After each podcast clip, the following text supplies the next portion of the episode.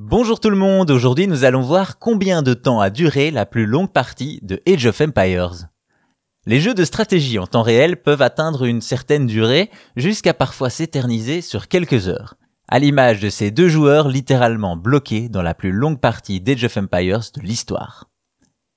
Parmi les licences de jeux de stratégie en temps réel, difficile de passer à côté d'Age of Empires, saga de référence en la matière dont le premier opus est sorti en 1997, suivi de près par le second en 1999. Un deuxième épisode qui marque les esprits et qui est d'ailleurs encore très joué aujourd'hui et trouve encore le moyen de nous surprendre.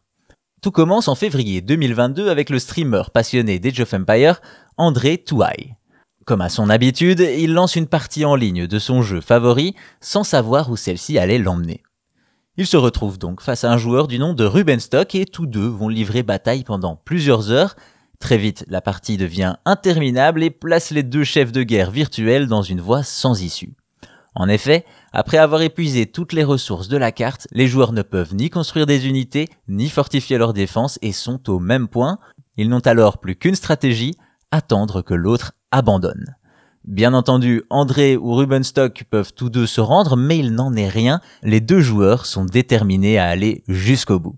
Ainsi, alors que 60 000 spectateurs attendent l'issue de cette rencontre légendaire, le verdict tombe et pas de la plus belle des manières.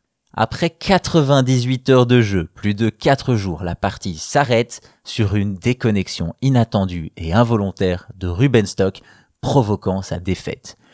Déception totale également du côté des spectateurs qui attendaient le résultat avec curiosité, mais soulagement tout de même du côté des joueurs qui peuvent enfin prendre du repos.